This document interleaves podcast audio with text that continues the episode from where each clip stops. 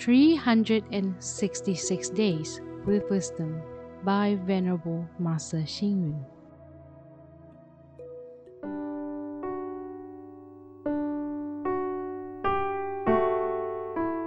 January 16th. Achievement is due to persistence. Success is due to an earnest will. Natural resources, such as metal and other minerals, are made usable through the process of quenching and refining. Regardless of whether a natural or man made transformation takes place, the process of heating, cooling, tempering, as well as purification resembles the manifestation of vitality in our lives. Indeed, the most important thing to be refined and purified is the human nature. Human nature has many facets. Some people have the ability and means to deal with all kinds of challenges. They are flexible and able to accommodate any kind of situation. However, some people are incompetent, unwilling, and lacking in motivation.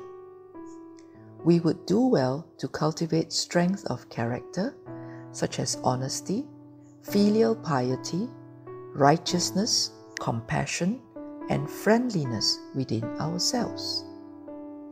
In Buddhism, cultivation refers to the nurturing of the Buddha nature, which uncovers our vast potential of wisdom as a result of being awakened completely from all ignorance.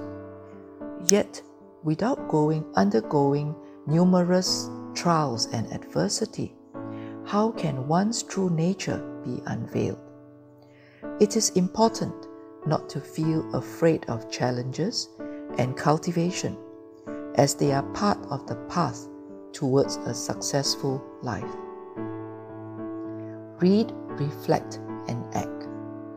We would do well to cultivate strength of character, such as honesty, filial piety, righteousness, compassion, and friendliness within ourselves.